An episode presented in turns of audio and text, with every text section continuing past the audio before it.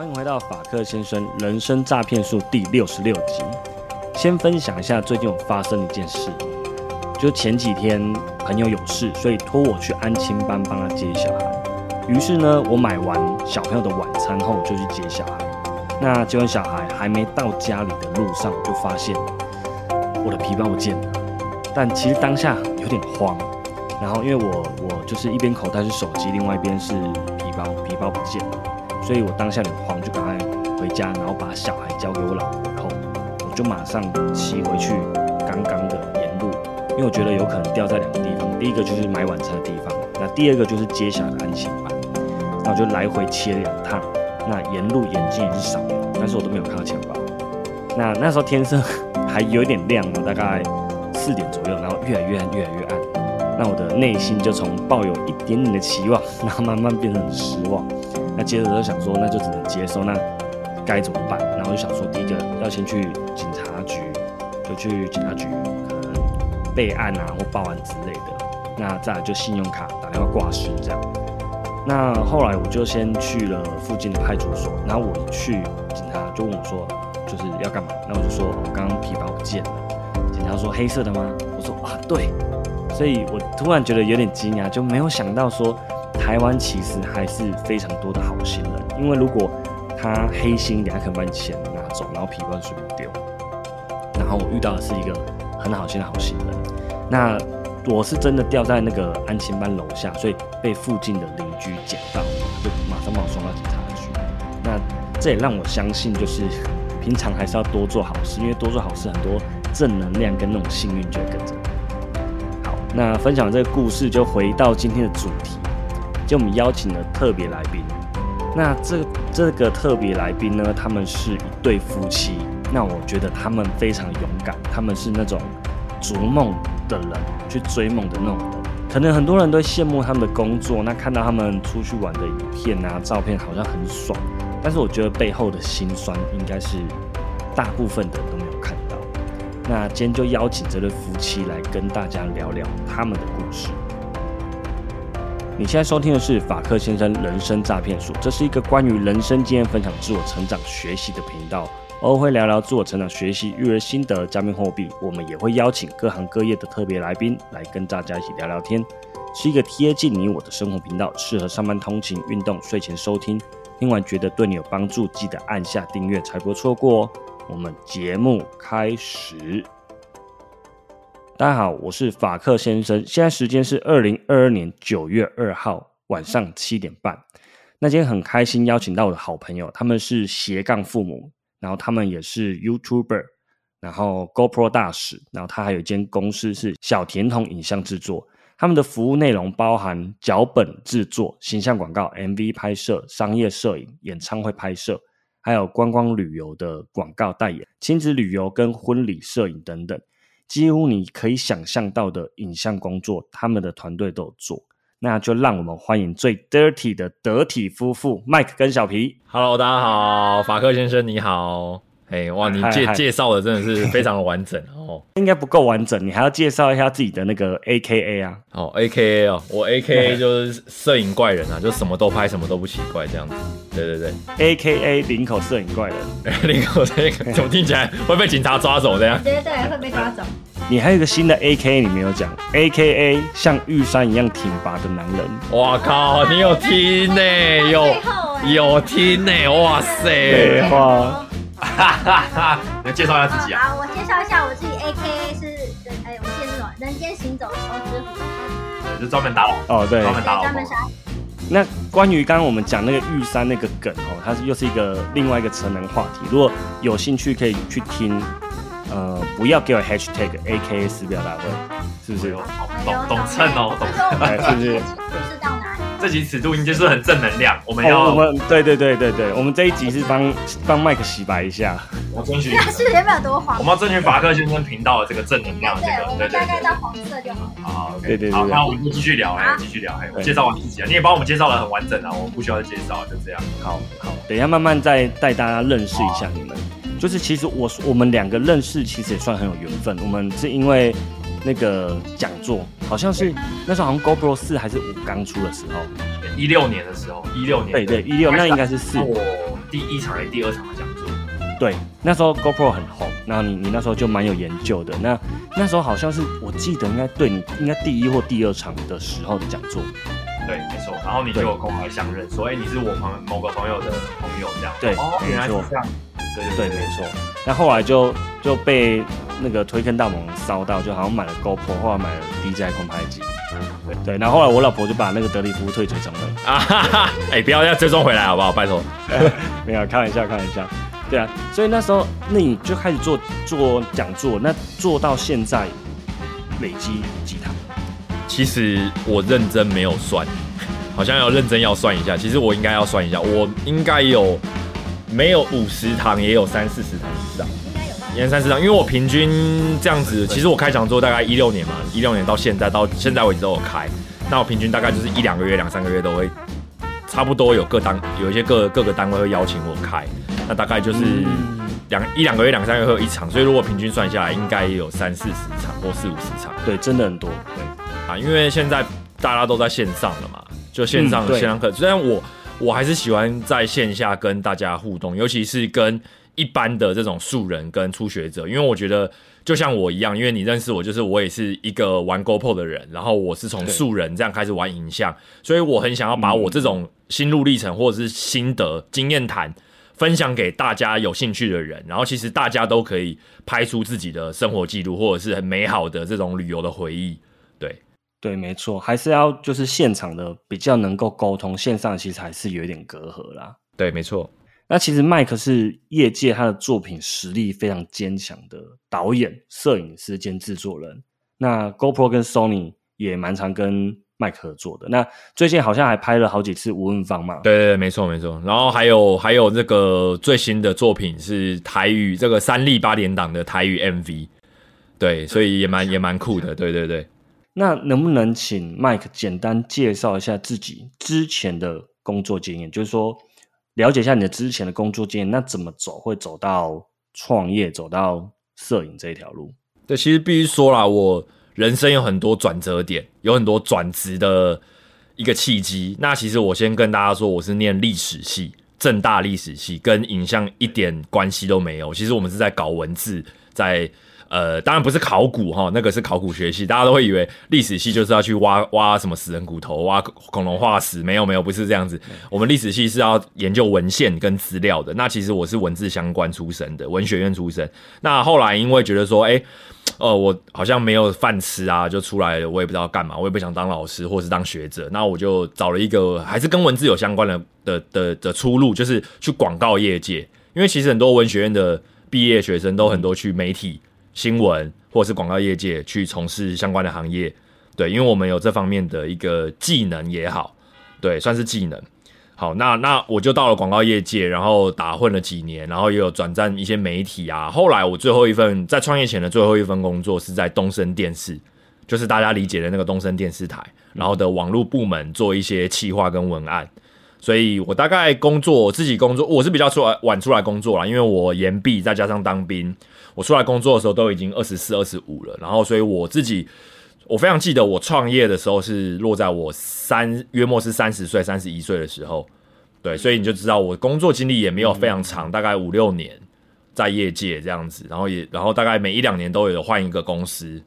对，所以就是走遍了这个广告媒体界，有累积一些人脉跟一些经验。那我以前的工作内容就是企划，然后写。呃，文案脚本，然后想一些创意，那其实相当程度来说，跟我现在做的工作有非常大的连接。就是我现在做的工作有很多都是要发想影像嘛、画面嘛，然后或者是故事脚本嘛，所以我以前算是有帮我奠基的这个扎实的基础，在在我创业之前，所以其实我觉得我还蛮幸运的，我是透过一段一段的转转职转过来，转到我现在的影像工作者，对，其实都有相关，对。那为什么当初在东升你会想要创业呢？你那时候不怕说啊，我现在就是还没有存到很多钱，那我现在创业我会饿死？我觉得要鼓励大家，我这边也不是呼吁大家，我觉得鼓励大家说，其实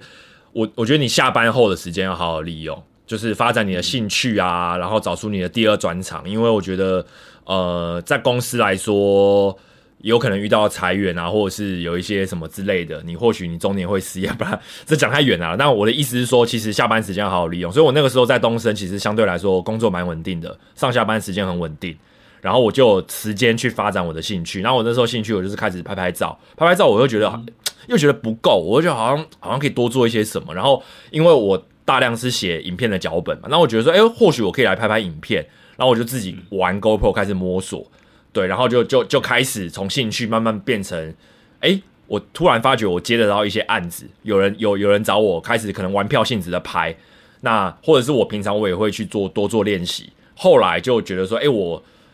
外面的案子已经开始比我公司更多了，外面的等于说我拉力，外面的拉力是比公司的推力，我公司没有待的不好哦，其实都很稳定，其实都可以一直做下去，可是我觉得外面的拉力。非常的强大，那我就觉得说好，那我就出去试试看，我就自己可以给自己设定个一年好了。那如果说如果真的饿死了或赚不到钱，我就再再回去广告媒体业界也没关系。就没想到我一出来就出来了，这样子快快要六六年了。像那你这样子最久就是创业这段期间最久会有多久没收入，还是一直持续都有收入进来？呃，我们刚创业的时候，你要不要讲一下？因为记账的不是我，然后记账的是 根本不知道这些东西。对，记账的是我太太。你讲一下我们。我们那时候是一六，嗯，先是你先离，没有你先离职。我先我先六月离职以后，然后他十月离职，我记得是十月。对，但我必须我帮我太太补充，他那个时候离职，他其实只是想要休息。对，因为太超了。我原本待的工作，那你简单介绍，简单介绍你以前的工作。我以前工作是做那个商标专利的法律事务所的那个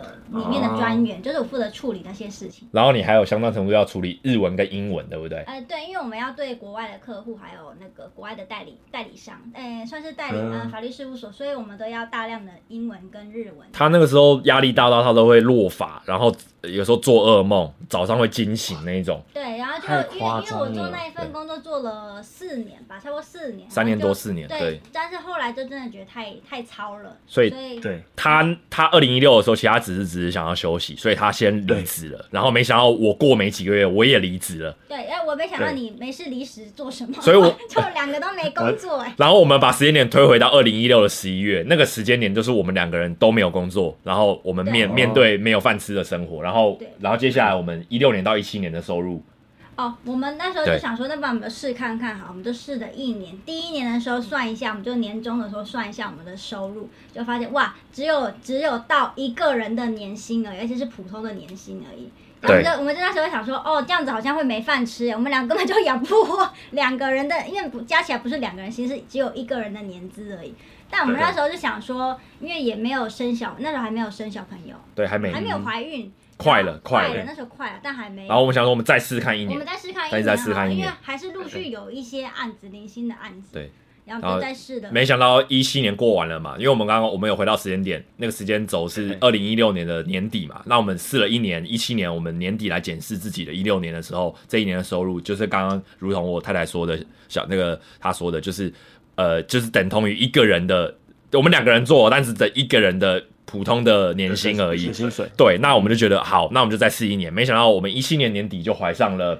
现在一七年是小朋友出生了，哎，出生了，然后然后我们就总共再试一年，就一八年其实就爆发了，我我就是一八年就开始步，算是慢慢的步上轨道。哦，我我讲的比较夸张了哦，也不是爆发，就是到爆发好吗？你什么时候爆发？爆爆发是一九年。你讲爆发，人家会以为是那个疫情爆发，不是不是爆发，爆发这个词，对，也不是暴发户哈，没有没有没有没有，用词中心点，对，就是就是开始有开始觉得说，哎，可以可以干有案子，然后可以持续下去，然后一九年算是算是比较爆了，因为一九年我都在外面，对几乎我几乎我几乎每天都在外面拍，对，各地跑，是几乎都没回家这样，对，然后回家就是三天一小吵，五天一大吵，哇，很恐怖，因为那时候小朋友刚出生，对。对，就是加上我们那时候创业其实很辛苦，我们几乎都是自己来。对，就是那个算是，因为我们都是创业新手，我们不还不理解说管理一个团队，或是我们在工作上面我们该怎么做。对，什么事情都是很新的状态下，加上还有个新生儿，嗯，就会变成说我们其实没有心力跟时间去做很多事。然后，就算我们那时候有合作伙伴好了，其实但是最大的责任跟压力，还有工作的产能来说，都是其实是落在。我们两个人身上，尤其是我身上。所以那个时候其实我最长时间是两年到两年半左右，我不太确定那个时间点，但我有算过，大概有两年，至少有两年，我是没有任何一天有休假的。很可怕，任何一天都没有一天都没有，我敢对天发誓哇，两年这真的很可每怕。每一天哦，你想每一天三百六十五天，然后乘以二，然后一周七天，你平常上班族哈，你就算就算礼拜六加班好了，好不好？那你有礼拜天至少也可以休息吧？那你这样子持续两个月，你可能就跟老板说对不起，我不做了，对不对？我是两年没有一天有休过假，而且每天的工作时间都是十小时、十二小时、十四小时在做的。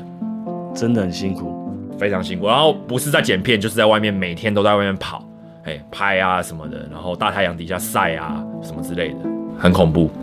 然后因为那时候其实我们并没有明确的把分工制度发下，所以其实我也要剪片，就等于是我白天顾小孩，然后小孩子睡了，因为我小孩又很晚睡，然后等到晚上差不多可能十二点以后，我就开始剪片。有时候我记得有一阵子是每天都看到日出，我剪到早上七八点，然后稍微睡一下，我小孩就醒来了这样，然后就一直持续，这是一个大熬夜，我大概一两年时间都这样过。然后有像我有一次印象非常深刻，就是我在外面拍，然后然后然后他剪到受不了了，就是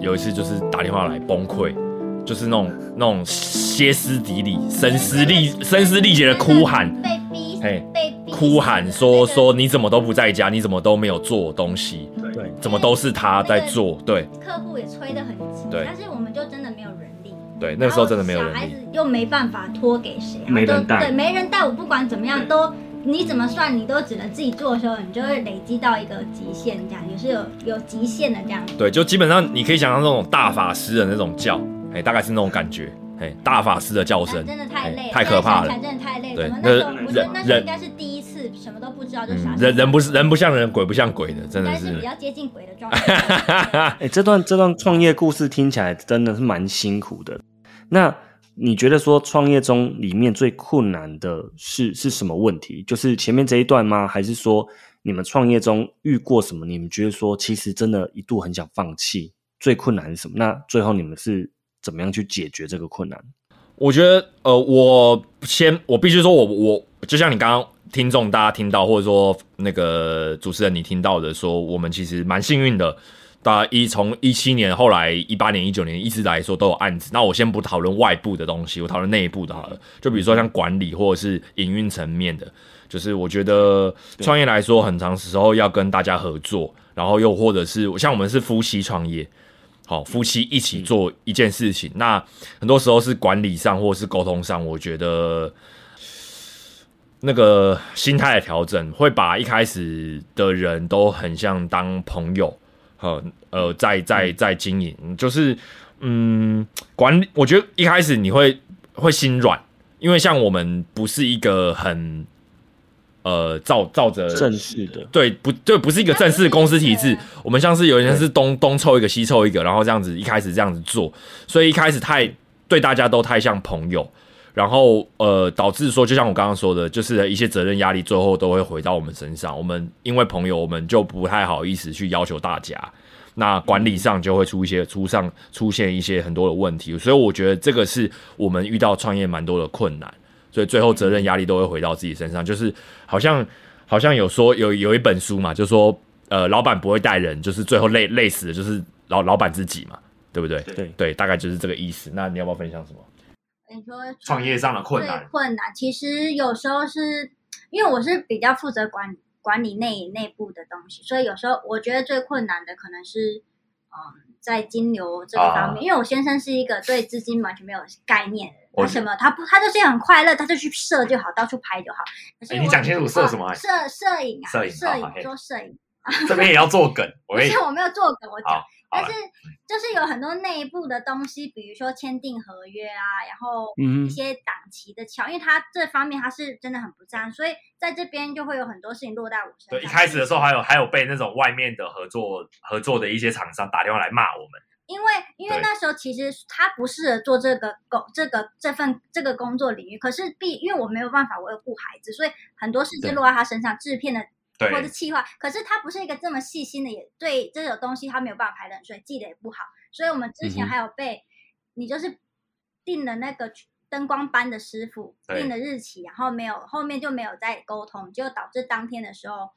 其实没有发这个灯光班，但是没有沟通到。对，然他后他把那个档期留下来，对，我们就他就打电话把我们臭骂一顿，大概骂了五十分钟有吧？对哎哇是非常生气。他说你已经把我的那个公班已经留留一天哦，然后说你这样子，然后害我没有出班什么什么这样什么之类的对推掉别的案，直接就被他臭骂一顿。但是我们只能摸着鼻子被他骂，因为的确是我们在对沟通上面漏了这样。然后就是，嗯可是这个初期创业初期真的人力不足，我们也没有办法把事情下放给其他人，因为这比较属于一些核心的东西，然后今天又做不来，所以在初期有很多这种出小包的状况。嗯，一直到我小孩终于送进幼儿园是一个关键。我们就业最最最辉煌那个那个黄金那个灯曙光出现，是我女儿去上幼幼班那一天，真的要记下。两岁是不是？两两岁的终两岁，她她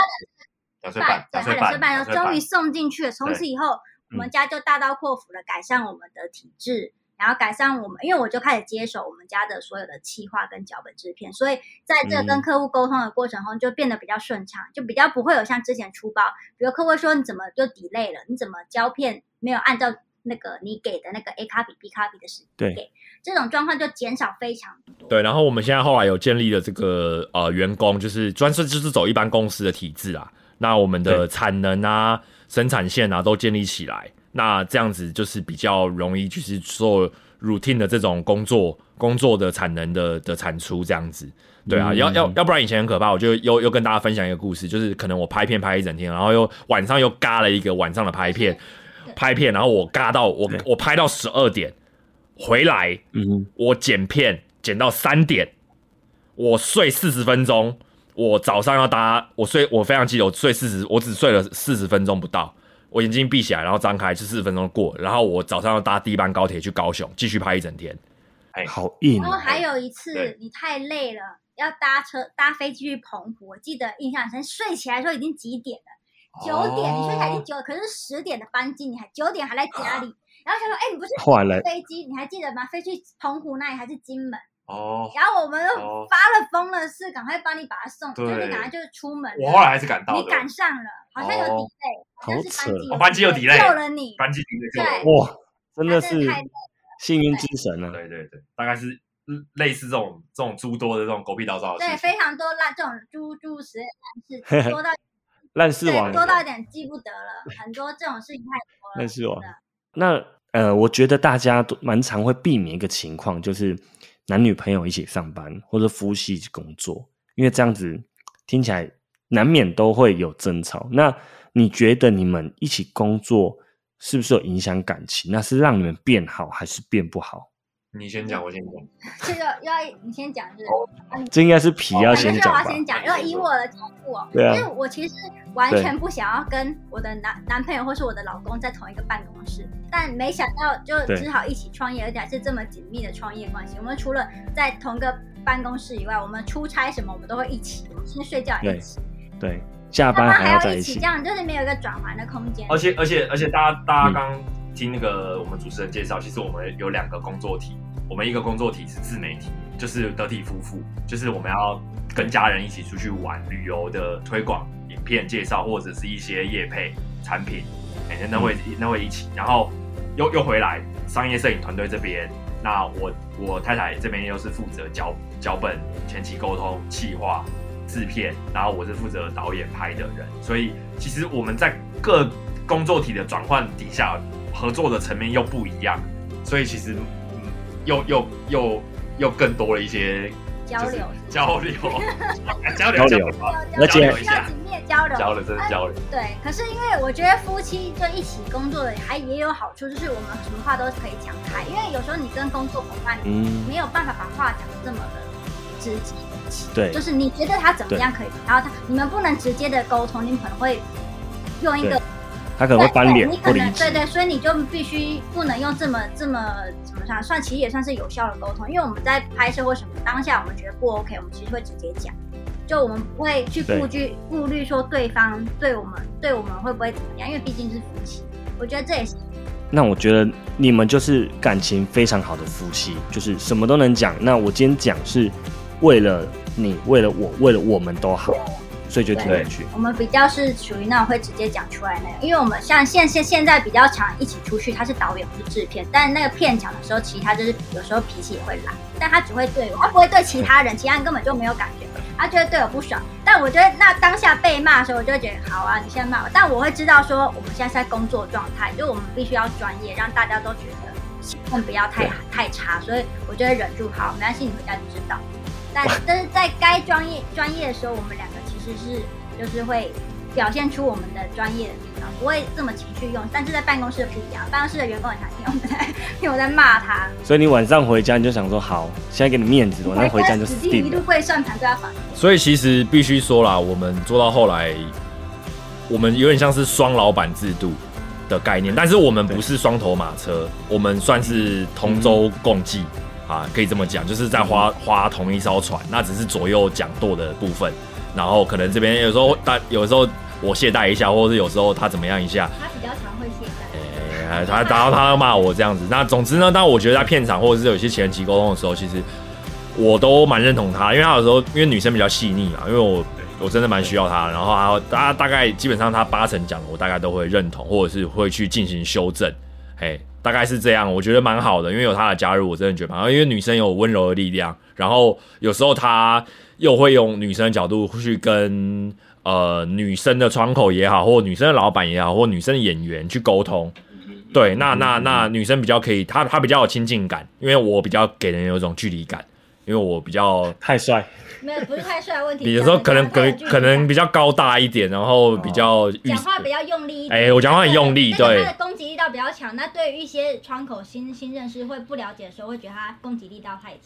那两个人这样子一起工作以后，难免会影响感情。那你们都怎么样增进感情？结果我上次好像有听说啦，想要听你们自己讲一下。你在那边偷笑什么？啊，你你讲吧。我们的深进感情哦，我觉得好像慢慢的随着那个我们一起工作，真正一起工作，算这一两年吧，算是两年吧。对，因为就是我终于不用一直顾着孩子的时候，因为那个默契慢慢就，而加上就是分工越来越往下放，所以我们两个晚上终于比较有时间，有自己的时间。哦，对了，就是看看剧，看剧啊，在沙发上看剧，才终于觉得坐有坐在沙发，有坐在客厅的沙发上面。先跟大家报告，就是之前我们的客厅的沙发是就是一个装饰品。我们干嘛要买那么大？对，我们从来几乎没有坐在沙发上。我我从我我我连吃喝我没有吃喝，我拉撒当然是在厕所，我吃喝都在电脑桌前面。哎，对，基本上我们只要一个小的工作室就可以。对，就有一个张桌子，然后我就是一直黏，就屁股是黏在那个电脑桌上。但是有了这两年，就是工工作有分工。然后有下放有员工制度之后，然后我太太也进来，然后我们大家都大量的分工做自己的事情之后呢，呃，终于这两年我们真的有比较可以坐在沙发上，然后晚上可以有一些自己的休闲时间、聊天时间、看剧啊，或者是培养共同的兴趣，甚至我们今年还去报名了，一起报名了健身房，嘿，一起去运动。对对对，就是增进自己的体所以真的在去运动喽，有。每个礼拜固定有逼自己至少去一次，哎，至少要去，我们要希望是去到两次到三次啦，对，这样子。听说你们晚上还会角色扮演，是不是？哦，需要呀，绝对需要。我跟你讲，虽然我们怎么样，你干嘛那么不是主主持人？你到底想要问到什么？你到底想要挖出什么东西？怕我们讲出来，你又不能播。因为我的有一些听众朋友没有听过这一段哦，因为我想说哦，我我听到你角色扮演，我想说啊，你们家不是常常买企鹅装跟恐龙装吗？我不是那种幼幼班等级，我们都是正正正式来的，我们认真的，就是成人等级这样就对了。对，那我觉得，因为我们我们是结婚几年了？结婚呃，我们我今年呃明天哦，哎，跟各位报告呃九月明天九月三号是我们交往十周年，结婚九周年。哇，哎，不得了，这个你很会 say，那个还用自己的生日当做交往纪念日都不忘记呢。对对对，忘记我太忘记。我想一下哦，呃，明天是，哎，明天，哎，不对，登记结婚对不对？明天是一三，明哦对，明天是登记结婚，明天是登记结婚的纪念日的九周年，然后今年今年是我们交往十周年，对。对，所以你看跟一个人在一起已经十年了，你想，对，已经占了我占了我人生三分之一。所以那个中间难免会有很平淡的时候，尤其是生完小孩那一段时间是非常的平淡。所以我们最近有重燃激情。有啊，你不觉得最近有？哦，是不是？哦哦，是是。加上我们现在运动，应该是说我们有一起夫妻有一起找到一起要做一件事情的那个系统。对。就让他一起变好啊，不管是在工作啊，在健康啊，在各方面就一起变好，一起成长这样。对啊，所以说就是大家听众如果说有夫妻一起工作的的状态，尽量不要。那如果真的一起工作之之外呢，我觉得你们要在一起去做一些另外的事情。就是切换一下，切换一下，对。工作模式跟私人，因为像工作上面，我们其实都是算很的、很严谨的人。那下工以后就是很懒散，那就是这这个时候就是会切换角色。以前比较不能掌握这种，就是像那个老老公的角色跟那个老板的角色，我要怎么切换，就很容易很容易混乱。大部分时间都会觉得一直在工作，然后后来就是慢慢有有把那个时间空出来以后，你比较有那个余裕。可以可以去经营夫妻关系，我觉得夫妻关系还是要需要经营，就算有了小孩，尤其有小孩更重要，就是重心都在小孩身上。对，有共同的事业，然后小孩也是一个共同的话题之外呢，我相信呃夫妻一起去一个去，比如说一起去健身，一起去爬山，啊，一起去插花，就是不要有小孩在旁边。对，然后一起夫妻两个人去做一件事情，我觉得这件事情非常非常重要。嘿，就是兴趣，就是在工作工作之余的的兴趣的事情。其实我觉得好像也不止说一起工作，就像普通的呃，像普通父母，像我们啊，像我跟我老婆还有小孩，我们有一点没有自己的时间，因为小孩没有人带，所以无时无刻小孩不是跟着妈妈，就是跟着爸爸，就是一定会跟着我们，所以变成说我们没办法切换那个角色，我们现在的角色一直都是父母，我们可能没有办法切换到夫妻或是情人之间，没有，就是一直都父母，所以会变得生活比较紧绷。我觉得这这的确会，因为我们在生完小孩的前一两年，在他没幼幼班年，真的是非常紧绷，因为我们真的是非常长，很非常多是大吵。好了，哎，我这边我这边跳出来了，我帮我帮法克先生的这个听众问我们主持人法克先生一个问一一一个问题，我反问你，嘿，你跟太太上一次一个一个进行一个爱爱的动作是什么时候？你不能讲说。你要讲身体深度的交流对话，你会不会讲？这样不能剪。你你你说你你说完，我们换我们讲。哎，哎，其实好像没有，好像没几天前呐。哦，那还好嘛，哎呀，滋润还很滋润嘛，OK 啊。没有，不不过我们前一阵子真的停了蛮久，就是从我老二出生前。哦，吓我一跳，你说你老二，哇，这尺度那么大。你真的不行哦。对，法克先生的老二哦，是小孩子的老二，OK。加强这个，不要剪进去。然后我大概应该有哇，我想应该有一年一年多，有点久忘记了，很久。但是我就是很可以体谅，因为那个小孩小 baby 是整天黏着妈妈，然后一天要喝个四餐，然后换尿布什么有的没，真的很累。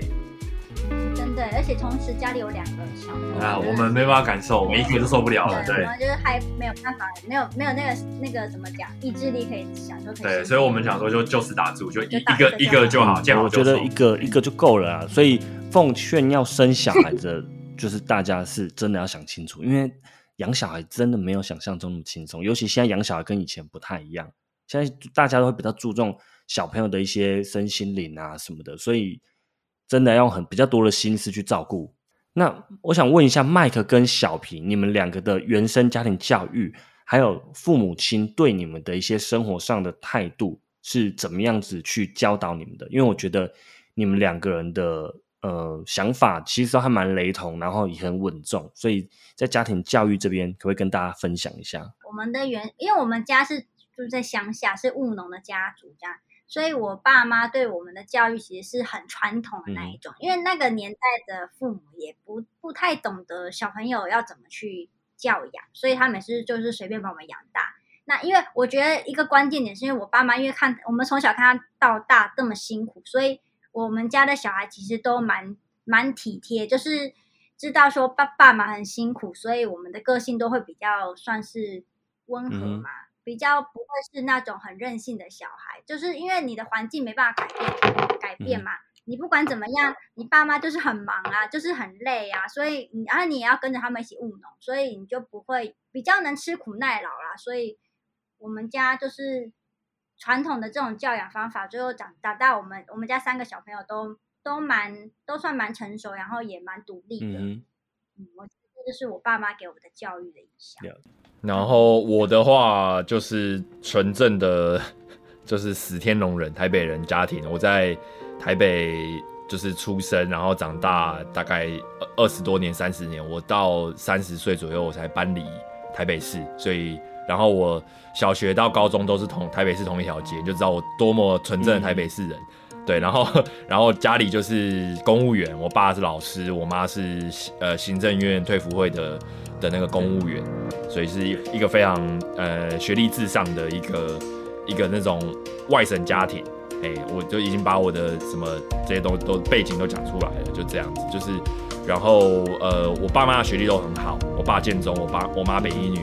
对，然后我我我哥学历也很好，然后我家族都是什么留留外国的啊，什么那种。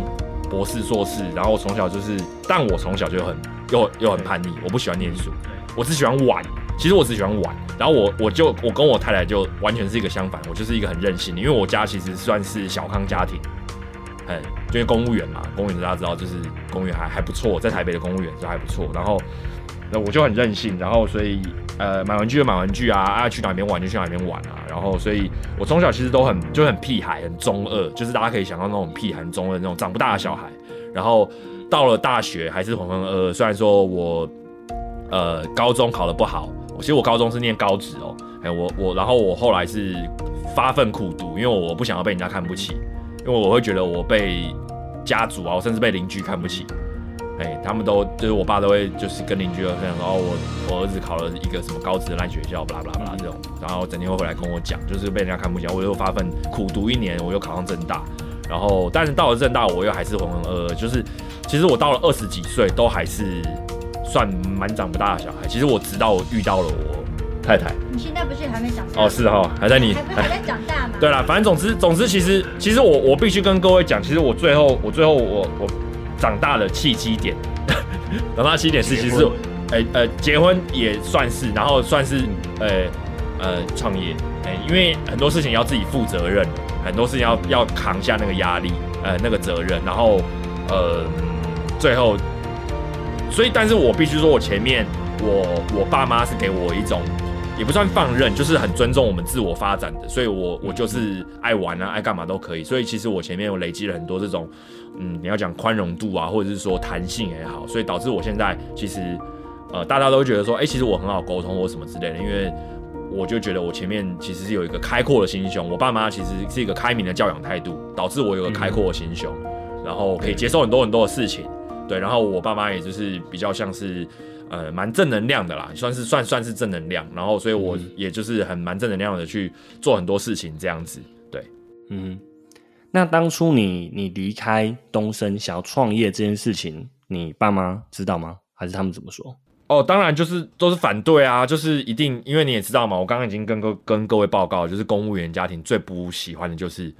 变化，就最不喜欢的是不稳定。哎，那那那他们就会一直说，哎，那你们要不要去考公务员啊？就是会前一年的时候，一直跟我们讲说，你要不要考公务员，要不要考个公职啊？巴拉巴拉巴拉什么这种东西，就会一直一直在洗脑我们。那我们就一直跟他说，就是让我们做做看嘛。那后来，哎，没想到说，其实一不到一年的时间，甚至一年多一两年，其实就做出成绩了，在各大媒体上都看得到我们。然后，然后，然后我们呃也有做很多作品出来，拍了各大的品牌、政府单位的案子。对啊，所以后来也就没有再再多说些什么了。但必须说，嗯，我爸妈其实也很放心，就是 把让人家都说把女儿交给老公，我爸妈很放心把我交给我太太这样子。对，因为他他其实就会觉得他儿子已经找到他人生的明灯了，就像我接下来的路就是交给他老婆处理就。就就像就像我刚刚跟各位讲，对，就是我是一个长不大的小孩，然后终于找到了一个抓交替的概念。那个时那个时候，就是我爸听到听到我太太。还有个技能，他就觉得哇，这个很不可思议。因为我爸其实也是干干抠狼，因为我爸以前是他是经历过大时代那种逃难的那种，他是从中国大陆逃难过来的，就是被共产党迫害。他是一路从他是长大之后从从中国大陆逃难到台湾的，所以他其实有苦过，非常苦，就是那种吃不饱的日子啊生活。然后他听到我我太太会就是务农，他甚至我太太会插秧，他就说他就说现在你要在这种。这个这个是这个这个西元两千年要找到会插秧的女孩找不到了，没有人会插秧。他说你真的是找不到。对，他说他的技能是会插秧，所以 所以一定饿不死，会会种到，会种到。对对，所以所以所以就一定要一定要娶她，就这样子。对，真的真的很精彩。那你们有小孩，现在有小孩了吗？那你们怎么教育小孩，希望他们未来成为什么样子的人？给他，你你们都怎么样？就是给他一些观念啊，教育他这样。我先讲比较大的好了，就是我我我呃觉得正能量有，因为因为你的频道是在讲正能量，对不对？我现在可以我可以大方讲正能量这件这个东西，不会害不会害羞了哈。对，不会不会，就是因为我觉得正能量有个很很关键是爱，所以像我我小呃我小朋友我女儿，我就帮她取了。他的名字里面有一个就是“爱”那个字，爱心的“爱”。那我觉得爱就是一个很包容度，然后很温柔的一个很坚定的力量。所以我觉得我们也希望他就是有一个他有他是有智慧的，然后温柔而坚定的的一个女性。因为现在女性做大事的人大有人在，嘿，所以我我觉得我我像我就不会说有什么性别性别的歧视，或者说我说一定要说什么生养儿子。我以前其实会有很久以前，其实后来就想通了，觉得。说话的又又我我又怎么样？那就算我现在我这一代生的是儿子好了，那我难保我我下下代他会不会生小孩，生的是不是儿子？那我那时候我都走了，那都干我屁事，对不对？其实根本不用想那么多，其实我只要有完成我这个这个生养的任务，其实我也觉得 OK。我没有体验过，走过这一招，体验过就好。那我希望我的小孩是有温有智慧、温柔而坚定的的一个女性，那其实就是算是蛮开明的教养她。然后我们也是。他就跟着我们到处工作，然后他他他非常，我觉得也非常有有这怎么讲思辨能力，或者说开阔的心胸，因为到处旅游嘛。然后他已经去过了十多个国家了，才五岁，十多个国家，然后可能有三四十个城市之类。然后台湾也环岛，不知道环几次了，对啊，然后各个离岛也都去过了，就是他去过各式各样的场合、场场所、场域。那那那他见过各式各样的人，各个年纪的人都有，然后甚至大明星。然后大老板都有见过，所以他的应对进退，我觉得他就算五岁来说，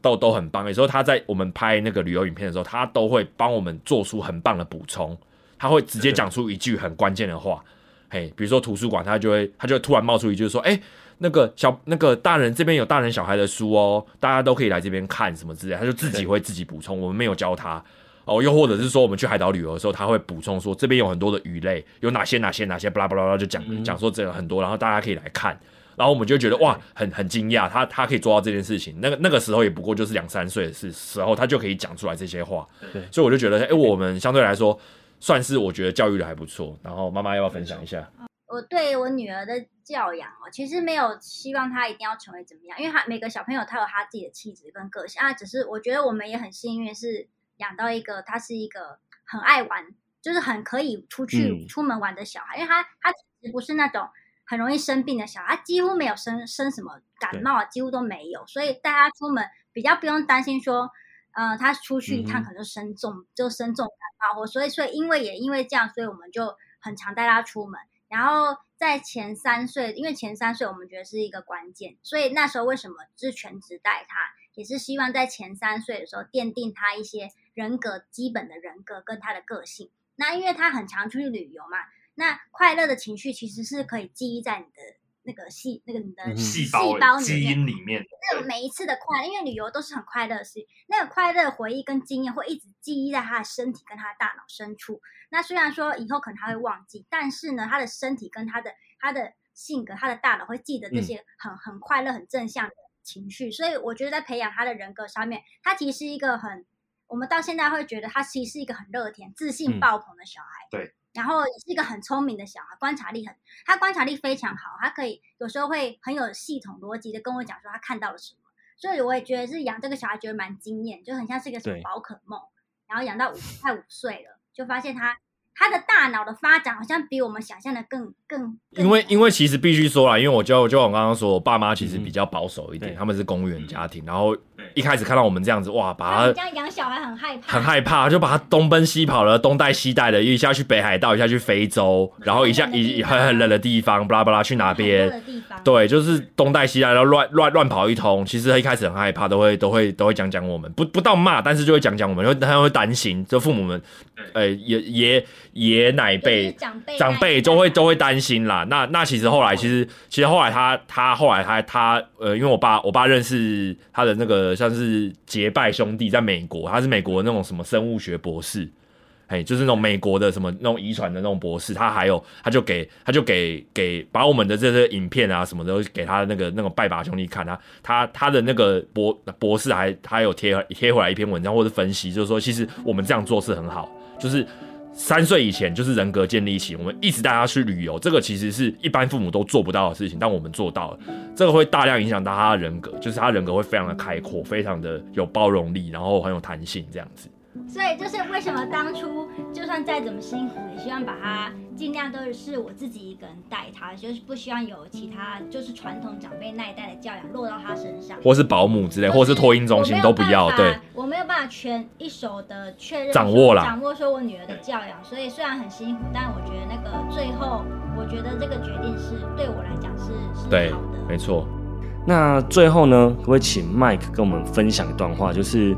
呃，鼓励一下大家，不管是不是在创业中，还是他正在辛苦上班、浑浑噩噩的一些听众朋友，要怎么样才可以，就是迈向自己想要的呃轨道上面这样子？呃，简单来说啦，就是找到自己的热情，哎，就是不管你的工作现在是不是你的兴趣、热情所在，呃，不重要，就是。是是当然是最好，不是的话，就像我刚刚说的，发展第二兴趣，第二个热情，哎，第二个你专注的领域都好，然后持之以恒的做下去。有一天，或许你的热情、你的兴趣，可以给你带来很多的机会、名声、收入，然后很多的正能量，然后你又可以透过你的热情跟兴趣，再去帮助，再去分享给更多人。啊，就是我觉得这样子，我就觉得很很棒了。对，就很棒。就是，呃，我我我很喜欢一个一个工作状态或是精神状态，我分享给大家叫做心流，心流状态就是 flow。有有一个有一个有一个有一个英文词，它是一个心理学的呃词汇，叫呃 flow，呃心心流，也有人翻叫神驰。那个状态就是说，当你做一件事情的时候，你忘记了时间，你忘记了你饥饿，你的生理条件你都忘记了，就像是你你好像你很喜欢打电动好了，你打下去一打，哎，你好像打十分钟，可是你已经玩了两个小时，你就自己都不察觉一样。我对我来说，我拍片剪片，我很我有身体上的劳累，但是我心理上不会疲倦。好，就是我我我会一一直。享受在当下，有没有在享受在当下这件事情很重要。享受这个过程，然后我找到我的心流，持之以恒的做下去，有一天你一定会发光发热。哇，真的是正能量爆棚，正能量正能量大师，我可以去退的开讲了，耶。好，那今天谢谢麦克跟小皮带来这么精彩的创业故事。创业其实真的很不简单，就是像麦克刚刚所说的，你要有。坚持到底的心，那你要找到自己的热情，然后你有十足的勇气去踏出这一步，而且你还要坚守纪律，然后一直持续的努力创新跟突破。那希望他们的故事能带给大家很多的力量跟勇气。那最后祝 Mike 生日快乐，因为等一下过十二点就生日了，对不对？没错，我也真的有听正在祝你生日。当然，因为这是好星座啊，对不对？因为我们主持人也是处女座。我们都处女座，对对对，好，那就再次谢谢麦克跟小皮。以上就是今天的内容，非常感谢你们的收听。我是法克先生，我是麦克，我是小皮，祝你们有美好的一天，我们下次见，拜拜。